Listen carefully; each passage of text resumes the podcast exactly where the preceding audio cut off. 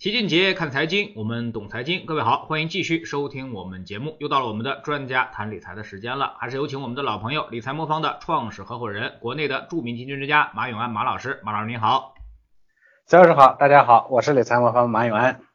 嗯，我们先祝大家这个新年快乐啊。那么昨天晚上啊，突然出现了一条消息啊，那么中欧投资协定啊谈判啊如期是签约成功，谈了整整七年啊。那么经过了三十五轮谈判。光是今年呢，就已经谈了十轮了啊。那么直到昨天晚上，终于是尘埃落定。那么马老师怎么看这个中欧自贸协定啊？那么这个事儿对我们意味着什么呢？呃，这件事情呢，真的是有点出乎我的预料啊。当然，我估计也出乎很多人的预料，因为这个协议呢，确实谈的时间很长了，非常艰难啊。坦白的说，因为呃，这这个投资协定呢，其实本质上也还是奔着这个。啊，双方互相开放自己的市场、投资领域啊，这个这各种各种啊，经济的、金融的各个领域呢，这个方向去的，其实类似于那种啊自贸协定的一个翻版啊。所以这件事情呢，虽然谈了很长，但是之前呢一直觉得进展，反正大家觉得障碍特别大。今年呢突然的这个加速呢，其实也跟欧洲呃欧洲呢突然之间呢对这个事情呢这个推动的力度加大有关系，尤其是。呃，这个德国啊，德国呢，今年的这个推动的力度呢是极其的强，所以呢，在这样一个比较关键的时刻呢，呃，签了这么一份协议，说实话，这个我觉得是意料之中的一份大礼。呃，现在呢，因为呃，美国的这个他们的这个新老的班长正在换届啊，新的还没上来呢，旧的呢不大关心这个中国与欧盟是吧？内部呢又因为这个。呃，这个这个交接班的事儿呢，又折腾来折腾去，所以其实是个很好的时间窗口。但是，嗯，那如果说正式人家交接班完成了以后，这件事情肯定是在挖人家的墙角啊，这件事情肯定会被啊会被会被会被阻止的。但恰恰是这样的一个时间窗口上，那另一边呢，今年的这个欧盟的轮值主席国呢是德国的默克尔政府，默克尔呢相对来说他比较亲华，当然也一方面就是。对德国来说，它不侵华没有道理，对不对？这也是丝绸之路两端，新丝绸之路两端两个最大的国家，对吧？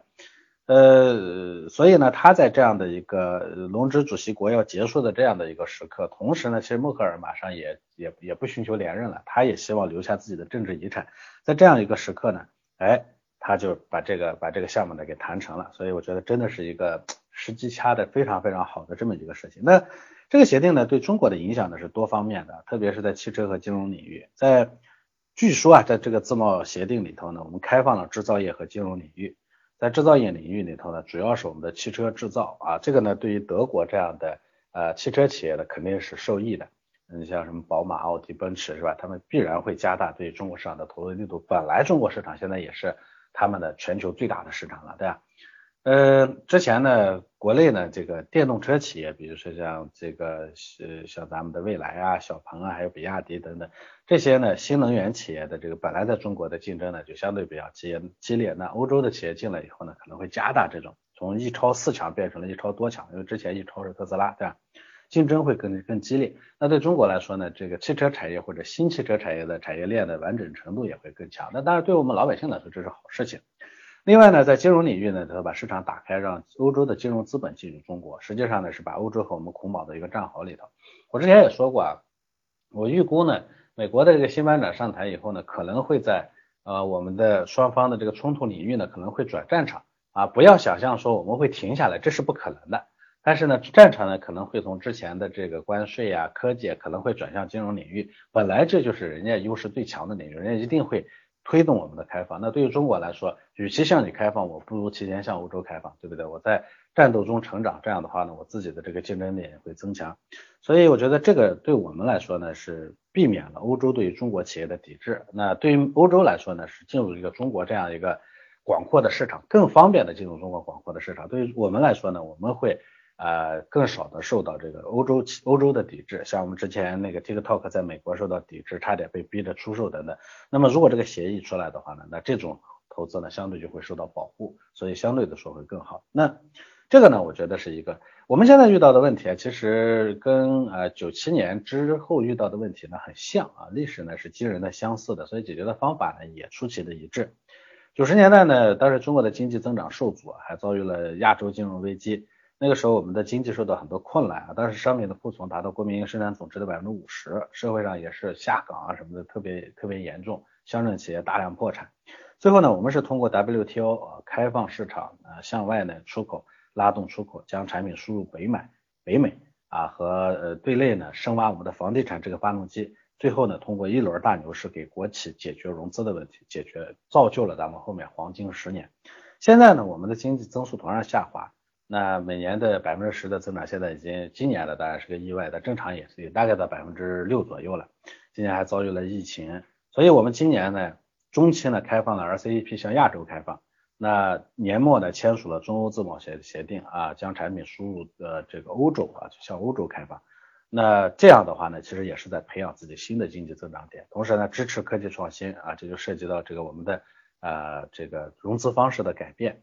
那通过这个方式，来推动我们新经济的这个成长啊，我觉得这个。很可能会造就，我想九七年之后呢，我们造就了一波后面一波特别大的牛市，是吧？那我想呢，这一波呢，有可能也会给我们带来更多的机会啊，这确实有点超出意外、意外、意意超出意外的一份大礼。好多人都担忧说，这个一说协议开放啊，我们就怕。我要告诉你，中国这个这样强的经济体，这样完整产业链的经济体，只要开放，不管我们付出什么代价，只要别人给我们开放，最后赢家一定是我们。嗯。那么您觉得这个呃，我们说中欧这个谈判终于是搞定了啊？那么您觉得对于整个市场来说的话啊，它会优先利好于哪些行业或者是板块呢？呃，我觉得对于中国的优势的制造业企业来说呢，一定是有利的啊，这一点上毋庸置疑。那对于中国一些优势的板块，像光伏啊啊，类似于这些呢，我觉得也是有利的。那不利的方面在哪里呢？我觉得对于一些传统的。啊，就对于一些呢，呃，还在萌芽中的一些啊高科技企业，对这些人的企业呢，会有一些短期的冲击。那最不利的呢，我想是金融企业。其实金融企业会受到冲击啊，当然金融企业不光今年会受到啊欧洲的冲击，很快我估计也会面临着美国的冲击，所以对金融企业来说压力比较大。但是呢，我认为所有的冲击都是短期的，我还是这个观念，只有在战斗中才能成长啊，没有人说是靠温室。就能把这个企业成长起来的，像中国呢是 BAT 里头，原来这个新经济的代表 BATG 是吧？那只有呢百度呢是被保护起来的，反而最后百度呢发展的最差，所以只有在战斗中才能成长。我觉得我们呢其实要相信中国经济的内生性的潜力，我们呢有全世界最大的工程师群体，我们有最大的这个呃这个这个这个这个消费群体啊，我们有最大的呃最大的之最大之一嘛，统一的市场，对不对？啊，我们有个这么活跃的这个生产环境，我们有这么活跃的创造环境，这种情况下呢，我想任何的这个短期的冲击，其实对我们来说都是短期冲击啊，任何的开放对我们来说都是有利的，所以就我们可以看到今天其实市场呢的反应也是比较热烈的，也跟这个有关啊。嗯，来说第二件事啊，这个前几天啊说这个贵州茅台发布了一项公告啊，那么说这个贵州茅台集团向贵州国资运营公司无偿转让百分之四的股权啊，按照茅台现在。一千九百多块钱的价格，这一次呢，茅台这个无偿转让的价值呢，恐怕就是上千亿了啊！马老师，您怎么看这个事儿啊？这是不是够这个贵州省这个基本上这个一年用的了？是的，是的，呃，这件事情呢，其实意味很明显。最近有很多企业在向这个呃国资管理体系啊，在划拨划拨这个。呃，划拨这个股权，就好多人说，这本来这些就是国家的，为什么这个划拨呢？又让大家会有这种担忧，这种这种，哎，呃，这种关注啊？那是国家的，它国家有左手和右手，对吧？那国家呢有这样的收入来源，有那样的收入来源，国家呢有中央的收入来源，有地方的收入来源，大家回头要去看一看，啊说。当年呢，这个比如说贵州这样的，原本是归国资委直管的，对不对？那归国资委呢，拥有这个这个分红的所有的支配权，对不对？你现在划拨到贵州国资运营公司的话，那这就归到地方了，对吧？所以，呃，这个这个转变啊，其实你可以想一下，当年的这个房地产是为什么这么轰轰烈烈的发展起来的？房地产发展呢，它一边呢是解决了民生需求，老百姓需要住房子，这是民生需求，更重要的是。它纳入了两方利益群体，一方面呢就是政府，因为房地产的发展对政府呢是个地方政府，尤其手握权限的地方政府是是有特别大的利好的，因为地方政府手里有钱了嘛，我可以拿这个钱去造造公共设施，发展起经济，我这个可以改善民生，等等，总之我可以给我来创造政绩，这就是地方政府有有意识或有意愿去参与房地产这个游戏的根源。那同样呢？那些参与的这些企业呢，它当然也有份儿，对吧？那在企业的这个过程中呢，得到了收益，得到了红利，是吧？得到了发展和成长。所以呢，房地产企业、地方政府加上老百姓三方合谋，做做出了这么轰轰烈烈、这么这么庞大的一个产业。那我们回过头来说，当之前的股市为什么没有这样的情况？你想嘛，股市发展好了，对地方政府有什么好处呢？没多大好处啊，对不对？最不多多大了说说股市发展好了，我当地的上市企业的这个市值增加了，市值增增加，地方政府能拿到一分钱吗？他也拿不到，对不对？所以这是这种情况下呢，其实地方政府对于，当然除了挂两个名字说，哎，我有几家上市企业以外，其实它实质性的利益呢是有限的。这个，嗯，反正钱都归归中央收走了嘛，对不对？我实质性的利益有有限，这是第一点。那么在这种情况下呢，其实只是这个上市企业有利。嗯，股民有利的情况下，如果没有政府这只手参与进来的话，这个市场呢，它一直就是不温不火，它不能得到健康的发展。现在呢，这样的这种操作是把地方政府的利益也拉入到这个里头了。那你打个比方说，好，一下子我给你了上千亿，这上千亿，如果你把这个市场培育的好，你让上市企业表现更好，对不对？让这个上市企业表现更佳的话，哎，我一千亿说不定变成两千亿了呢，对不对？这跟卖地是一样的呀，对不对？我的收入来源还更快、更更更广。对这地方政府来说，它有动机、有动力啊，协助啊，这个这个把这个把这个基本的市场，把上市企业的搞好啊。这种情况下呢，我觉得这就是这个资本市场的良性发展的一个基础。那对老百姓来说也是一样的，是吧？啊，所以我觉得这件事情呢，其实意义蛮大的。所以我一直说，股市的意义啊，不光能给科技企业融资，它还能解决地方政府的财政压力。你看，这就是真实的这个财政压力啊，这是一个方面啊。另外呢，这个。呃，当然，这种划拨它是另一种转移支付途径，因为中国的地区差距呢是比较大的，东部呢有比较大的消费实力，中西部的消费实力呢是不够的，这就造造成了总体上的消费不畅啊。所谓消费环节没有打通嘛，之前总理说我们有六亿人的收入不超过一千块，那很大程度上这些人都集中在中西部，所以要打通消费环节，必须让西部的消费也起来。那东部比较富裕，有强大的消费实力啊，他们消费更多的茅台。买茅台的股票，然后呢，股股茅台的股价转化为地方财政，政府通过财政啊，将这些钱呢花到当地的老百姓身上，刺激中西部的消费升级，啊，这其实也是一种价值。那当然，我也认为说，回过头来，这种转移呢会不会持续下去，我也不知道。但我认为这是个很好的起了开了一个很好的头啊，我们乐观这样的过程呢来继续发酵和继续发展，嗯。那么很多人都在担心啊，说这个拿到这么多的这个股权啊，会不会它减持出来呢？您怎么判断？我觉得这是个好事情啊。这个地方政府呢，就处在他自己管理下的企业，如果他认为不好的话啊，他也可以可以可以可以阻止那些就爆炒的这个资金啊，对不对？地方政府了解自己的企业嘛，对不对？另外呢，这个。如果他觉得好，他肯定炒，他肯定持有；如果他觉得不好，他想把这个变现了，变现了的话，短期里头的这个打压打压，我觉得有好处啊。另一方面啊，这个呃，这这就变成了一个资本市场的另一个博弈的手啊。我觉得这件事情呢，无可厚非。如果连管理自己企业这个地方政府都觉得这企业不值钱了，下面这些人呢还拼命的往上去轰，那你那你那那那那那那那那不是有问题吗？对不对？它本身就是市场不健康的一个方面嘛，对不对？另一个角度，如果说地方政府判断失误了，他就觉得不好，哎，我底下轰的人就觉得好，那地方政府的减持不是给你带来机会了吗？你便宜的拿走不更好吗？所以我觉得无论从哪个角度来说，这件事情呢都不是问题啊。那么我们聊到资本市场啊，上周末的时候，刑法修正案正式通过了一项对资本市场的重大立法啊，全方面的加大了对于资本市场犯罪的处罚，取消了六十万的顶格处罚。马老师，您怎么看这个刑法修正案啊？那么对于 A 股接下来会有哪些影响呢？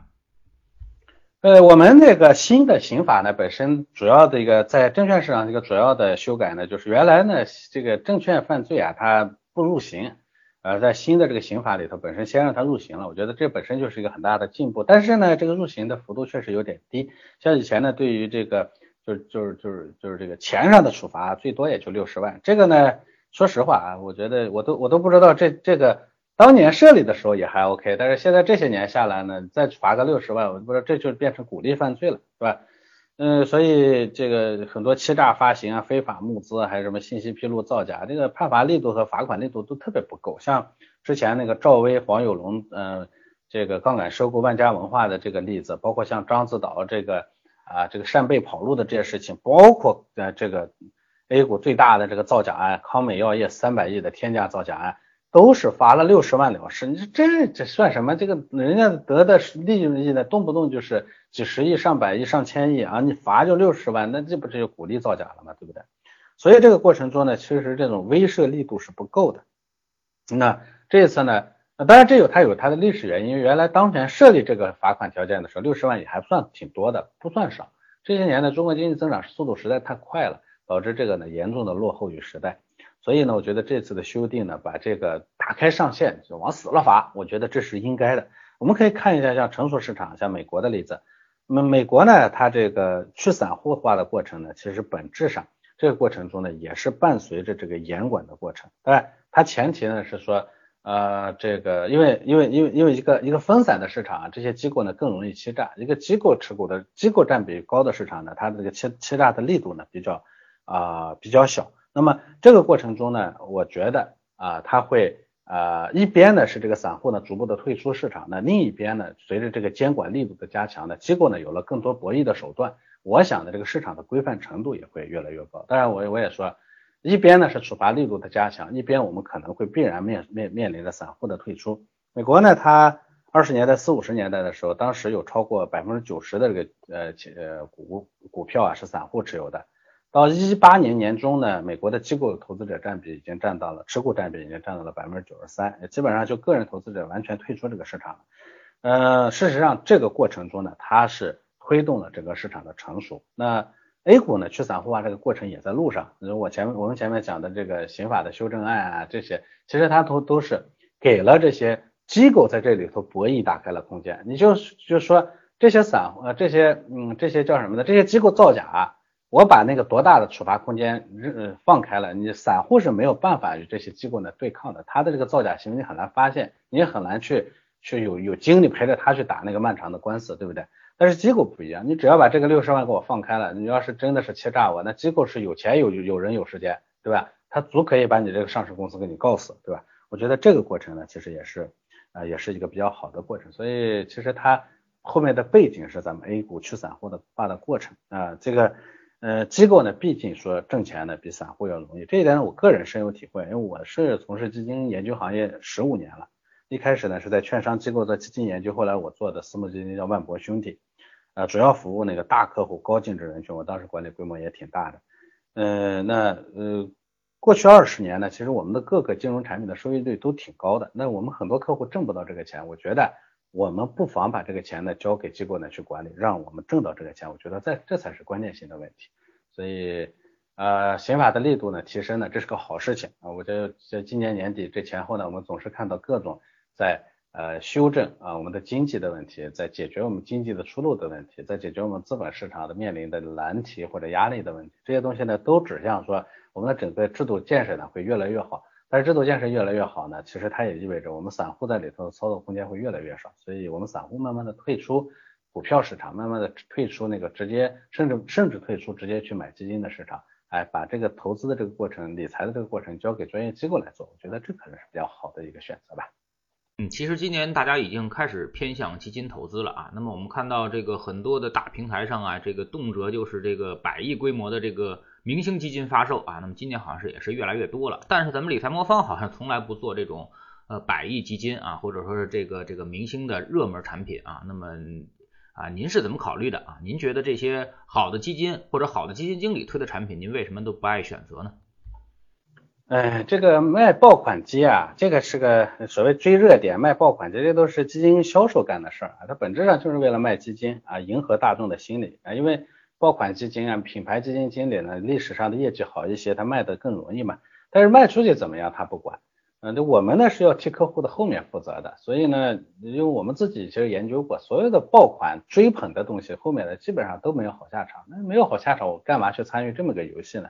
所以。这种坑投资人的事情我是不干的，这也是我们理财魔方与其他平台的本质区别。因为我干的是买方投顾，什么叫买方投顾？我服务的是我买方投资人，我不是服务基金公司的，我不是为他卖基金的。基金卖的再好，规模再大，我们的投资人如果挣不到钱，这跟我没什么价值，这件事情我不干啊。所以这是我觉得这是我们这个基金行业过去二十二年呢在反复玩的一个游戏，玩的结果呢就是百分之七十的客户呢是赔钱的。很多人说，哎，百分之七十的客户赔钱，这个数据我不认，这是基金业协会发布的数据。有些人说那是以前的数据，今年就不是。我跟大家说一下，今年基金行业收益率这么好，到现在为止啊，我有两个数据，一个呢是一家那个市场研究机构，就行业研究机构呢做的数据，说到截止到现在呢，百分之啊六十四的基民其实还是亏损的。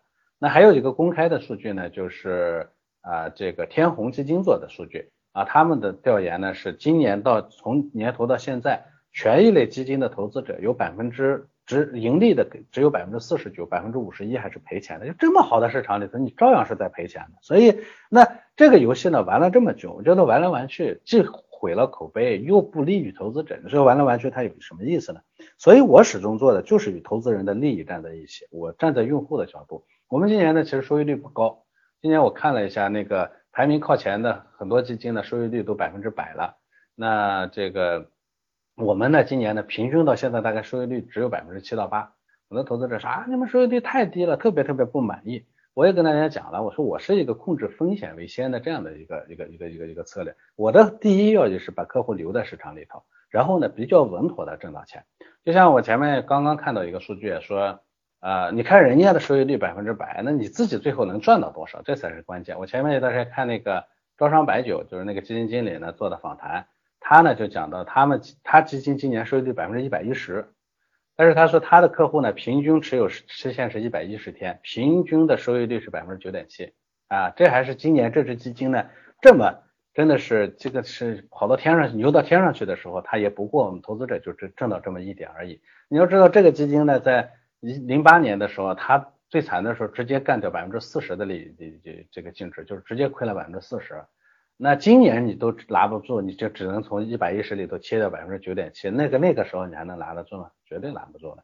所以呢，这种这种这种面上的收益，它没有任何的意义，这是第一点。第二点呢，我们想，你说我今年只有百分之七，可是我一七年呢百分之九点七，一八年的那么惨的市场，我们只亏了一点一八。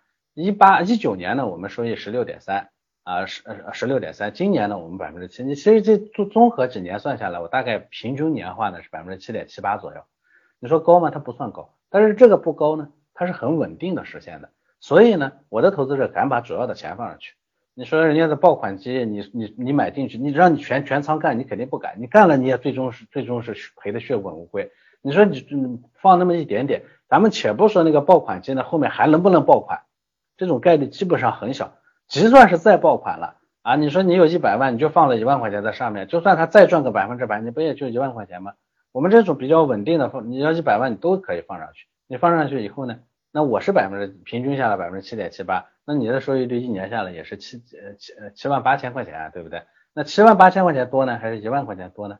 对我们来说，我们又不是拿着收益率去付钱的，对不对？我们是拿着收益去付钱的。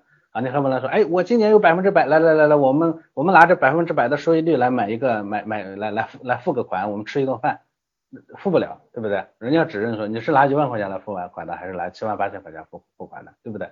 所以这是理财与投资的一个本质的啊差别。那我觉得追爆款机这件事情呢，无可厚非，我理解大家愿意愿意去追，但这件事情真没有好结果，所以我不希望大家去追。我理财魔方是肯定不会这么干，就是我很多人都都说过说。